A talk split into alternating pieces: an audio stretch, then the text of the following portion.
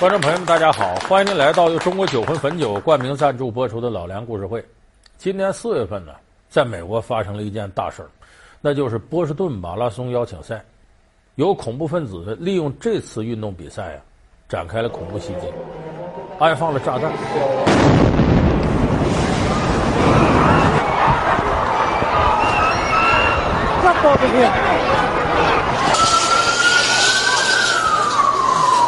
爆炸以后呢，现场大概有一百四十一个人，不同程度受伤，还死了三个，其中有一个呢是咱们中国的女留学生。那么，为什么恐怖分子愿意赶运动会的时候下手呢？首先，一个运动会这个场地大，安保措施啊难免有百密一疏的地方。第二个，运动会这人多，影响大，尤其很多运动会呢，它是国际邀请赛。恐怖分子目的就是制造这种有国际轰动效应的事件，来达到自己的经济诉求或者是政治诉求。那么这样的思路呢，不是现在的恐怖分子才有的。在这个四十多年前呢，有这么一次恐怖袭击，可以称得上现代恐怖袭击的鼻祖、老祖宗。他也是对运动会下手的，这就是一九七二年九月份举世闻名的慕尼黑惨案。那么那一次慕尼黑惨案，给世界恐怖袭击带来了极其深远的影响，也恰恰是从那一次慕尼黑奥运会之后，世界各国对恐怖分子的袭击给予了极高程度的重视，安保措施普遍的提升。那么今天呢，咱们就跟大家一起回顾一下慕尼黑空案的前前后后。一起举世震惊的惨案源于怎样的隐秘动机？一场没有硝烟的战争发生了哪些乌龙事件？一个臭名昭著的组织又有着什么样的悲惨过去？发生在四十多年前的恐怖事件究竟是如何影响了整个世界？老梁故事会为您讲述慕尼黑惨案。慕尼黑这个事情发生在哪儿呢？德国，德国慕尼黑一九七二年呢办了一届奥运会。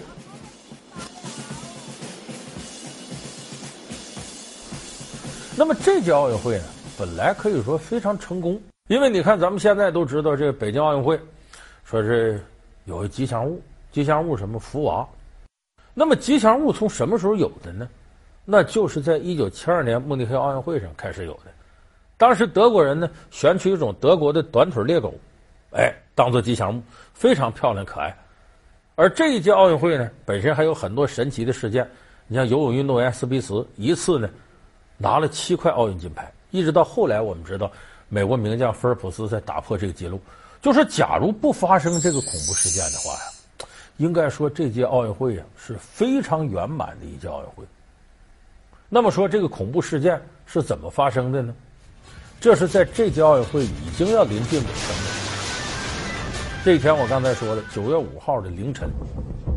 当时奥运村里边有这么一栋公寓，这个公寓里边呢住着以色列代表团。以色列代表团呢，其中一个房间呢是摔跤运动员、摔跤裁判员、摔跤教练住的。这个房间里边，早晨凌晨的时候，其他几个人还睡觉呢。屋里头呢有一个摔跤教练叫摩西，晚上出去喝酒还没回来。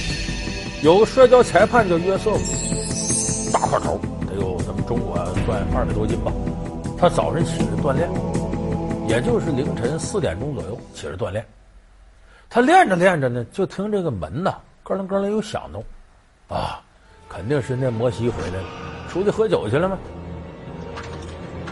这点儿也该哎喝完了，酒散了回来，还半天没听开，说这个笨蛋门还打不开了，他就走到门口那儿，可是侧耳一听，他发现不对，为什么？门外头有动静，有声音。两个人在说话，而且说的也不是英语，不是什么其他语言，是阿拉伯语。我们都知道以色列和一些阿拉伯国家关系很紧张，一听这阿拉伯语，这约瑟夫本能的就一紧张，怎么回事？再一看外头这动静，坏了，有人撬门。这约瑟夫一看不行了，得了，我先把他倚着吧，就把门给倚住。他们弄着门半天没弄开，一看里头有人顶着。他的同伙大概有八个人左右，就都奔这儿来了，拿着枪托，拿着劈了一通，就把这门给弄开。里边约瑟夫一看情况不好，赶紧告诉躺床上的几个人没起来，大事不好，你赶紧跑。这时候这屋里呢，床上躺着五个人，其中有一个人离窗户近，比较机灵，一脚把窗户踹开，顺窗户跳下去，跑了。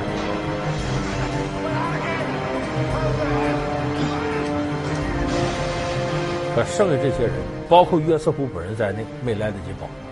恐怖分子进来，这通枪一扫射，把这五个人都给打死了。这把这些人打死了，刚准备撤出这房间到别的屋去，倒霉的那个教练摩西回来了。你还赶这个时候赶，喝得醉醺醺的。一进屋一看怎么回事，他迅速反应过来，出事了。这摩西块头也大，也得二百多斤。你看玩摔跤的。体重差不了，他就跟屋里这些恐怖分子就打上了。他手无寸铁，人家恐怖分子有枪啊，一枪就从他下边这穿过去打过去，他没打死这一枪，又没打中脑袋的要害。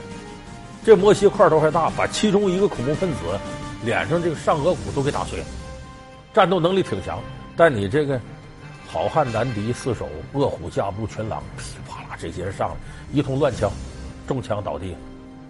这时候，这些恐怖分子从这屋撤出来，奔其他房间，反正把房间门踹开，杀的杀，抓的抓。正在隔壁这个房间里面动手的时候，他这房间门又重新被人踹了一脚，踹开了，进来个人。这些恐怖分子一看，吓一跳，这人整个浑身上下跟血葫芦似的。谁？就刚才那摩西，没打死。要说这个人生命力不顽强的，而且也真是个勇士，进来。手里还拿着一把刀，跟这些人搏斗，最后把其中一个歹徒给砍伤了，他自己脑袋是中了两枪，到底光荣牺牲。所以这些恐怖分子呢，杀的杀，抓的抓，杀死了一些以色列代表团成员，后来又抓走了九个以色列的运动员和教练员，劫持为人质，从这个奥运村撤出去。时间呢，从凌晨四点多钟开始到五点结束，半个多小时。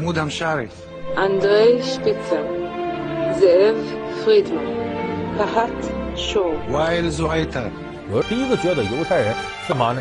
经常到这个以色列边境骚扰去，搞点袭击呀，啊，使个绊儿啊，干嘛的？可这时间一长，以色列不干呢，你总这么挑衅我，所以派出部队呢，打他们，收拾他们。可是这个时候，巴勒斯坦这些组织呢，往往和约旦混到一块儿，这约旦的国民在一块儿。那真要打起来，谁管你巴勒斯坦约旦呢？时间一长，约旦受不了了，说：“你说我这好人当的，我好心好意开放国境，让你们难民过来，你们不仅不感激，我还给我们带来这么多麻烦。算了，我们也惹不起以色列，我们也没必要惹以色列。约旦和以色列就联手对付巴勒斯坦难民。于是，在一九七零年九月份的时候，巴勒斯坦这个难民被以色列和约旦的联合军队。”进行了一次屠杀，那一次大屠杀当中，大概有几万巴勒斯坦难民被杀死了，所以这是历史上有名的黑九月。这就是战争史上常说那句话：“宁可枉杀千人，不可使一人漏网。”你包括就是美国后来在阿富汗进行反恐战争的时候，你也不好区分阿富汗当地人和恐怖分子的区别。有不少这个阿富汗当地人，就是把这枪啊藏到稻田里头，哎，你美国大兵一转身，拔出枪来打一枪，你再转过来塞稻田里，他接着干活，没法弄这个。所以当初以色列为了快刀斩乱麻，斩草除根，确实误杀了相当多的巴勒斯坦难民，所以造成了那次很惨的事件。那么这个事件发生之后呢，你们可以想象，巴勒斯坦这些个激进组织，他岂能善罢甘休？所以底下就组织了一个恐怖袭击组织，名字就叫黑九月，就为了纪念这次惨案，然后要向以色列展开疯狂的报复。一起举世震惊的惨案源于怎样的隐秘动机？一场没有硝烟的战争发生了哪些乌龙事件？一个臭名昭著的组织又有着什么样的悲惨过去？发生在四十多年前的恐怖事件究竟是如何影响了整个世界？老梁故事会为您讲述慕尼黑惨案。好，欢迎您回到由中国酒魂汾酒冠名赞助播出的老梁故事会。说那报复归报复吧，他到以色列本土去搞恐怖袭击啊，怎么跑德国来了呢？这是因为这届奥运会啊，在一定程度上触怒了巴勒斯坦。为什么呢？德国办这届奥运会的时候想法非常多，因为大家都知道德国在二战时候残杀过犹太人，那么这是历史的罪孽。为了能够在世界人民面前呢洗清自己这个罪孽，德国人就想，我们正好一九七二年我们办这慕尼黑奥运会，极力邀请以色列参加。你以色列要来了，这不证明我们过去那个罪恶的一页接过去了？你现在犹太人也可以跟德国人手拉手的在奥林匹克旗帜之下呢进行和平竞赛、和平运动。所以德国呢必须把这个以色列邀请来。以色列呢一想呢，这已经过去这么多年了，那仇恨总该要化解。再一个，我来参加，显得我以色列这国家大度；同时，我来参加也彰显我以色列作为一个独立国体的存在。所以以色列很痛快答应了，我来。他这一来，巴勒斯坦不干了。你看那个时候叫巴勒斯坦民族解放组织，到现在虽然去年巴勒斯坦向联合国提交协议，说我们要成为巴勒斯坦国，但是这个事情还没有得到联合国正式批准，所以它仅仅是一个组织。那德国说，那我没法请你来呀，你以什么名义啊？你说你是个国家，你国土在哪儿呢？你都没国土，你能算是有国家的人？所以干脆。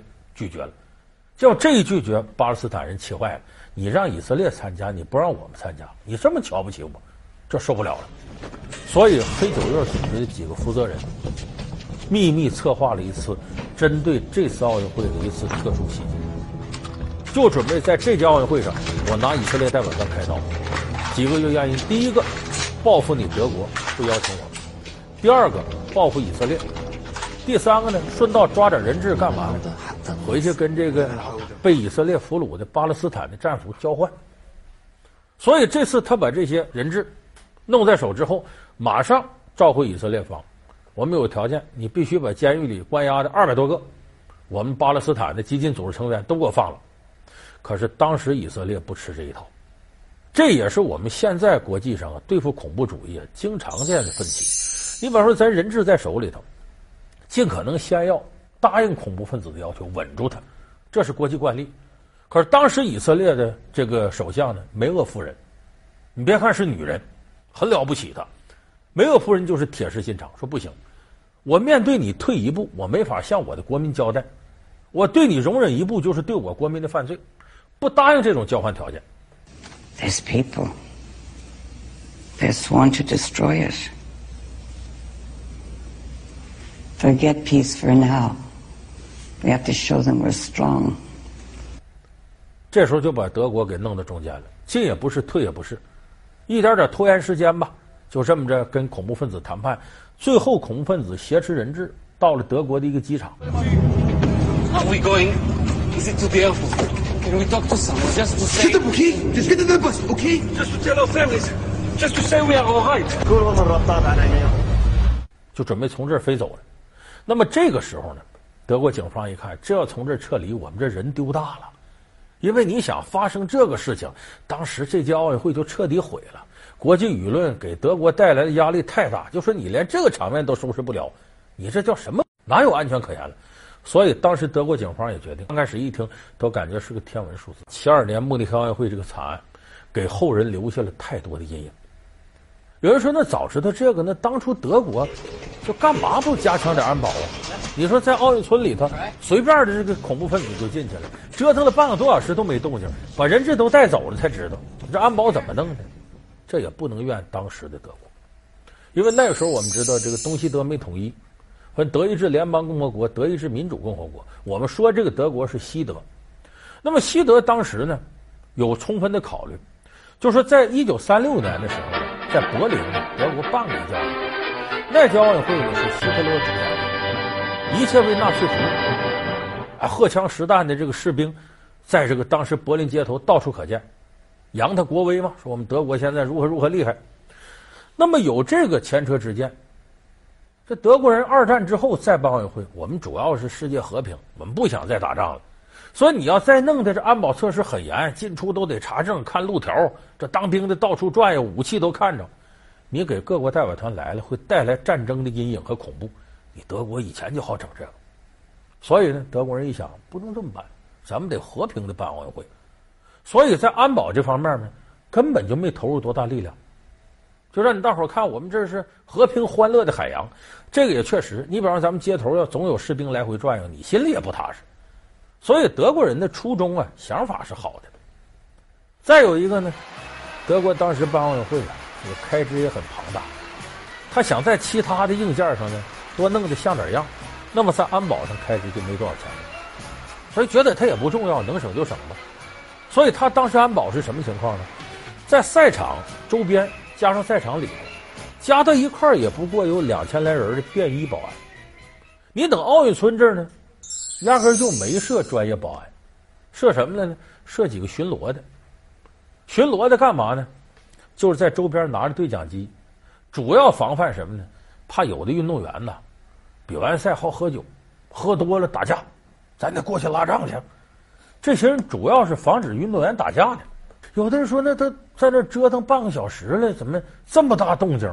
没人知道呢，因为那个时候奥运会进入尾声了，天天晚上有运动员呢喝酒啊、吵架呀，还在里边放鞭炮、放烟花，所以这里头一有动静呢，其他国家运动员和一些巡逻的呢，以为喝酒又打起来了，也别管了，打不死人打吧。说这枪响了，放鞭炮呢，你看，就在这种松弛的环境下，我们说巴勒斯坦黑九月的恐怖分子才能够得手。所以这个事情当时给国际社会带来的震动太大了，这个时候大家才意识到，这个恐怖分子带来的危害有多大。当然，这个事情的一个直接后果呢，是以色列呢展开了疯狂的复仇计划，他的特工组织摩萨德把这个黑政治事件都能产生深远的影响。什么呢？那就是人间正道是沧桑。一九八八年十二月二十一日，一架航班在苏格兰小镇洛克比上空爆炸坠毁，航班上两百五十九名乘客和机组人员无一幸存。不仅如此，当巨大的火球从天而降，狠狠地砸在地面上时，十一名洛克比居民也死于非命，史称洛克比空难。经过调查，此次事件并非意外，而是一起有预谋的恐怖事件。那么，究竟是谁策划制造了这起恐怖事件呢？老梁故事会为你讲述疑云重重的洛克比空难。好，感谢您收看这期老梁故事会。老梁故事会是由中国酒魂汾酒冠名赞助播出的。我们下期节目再见。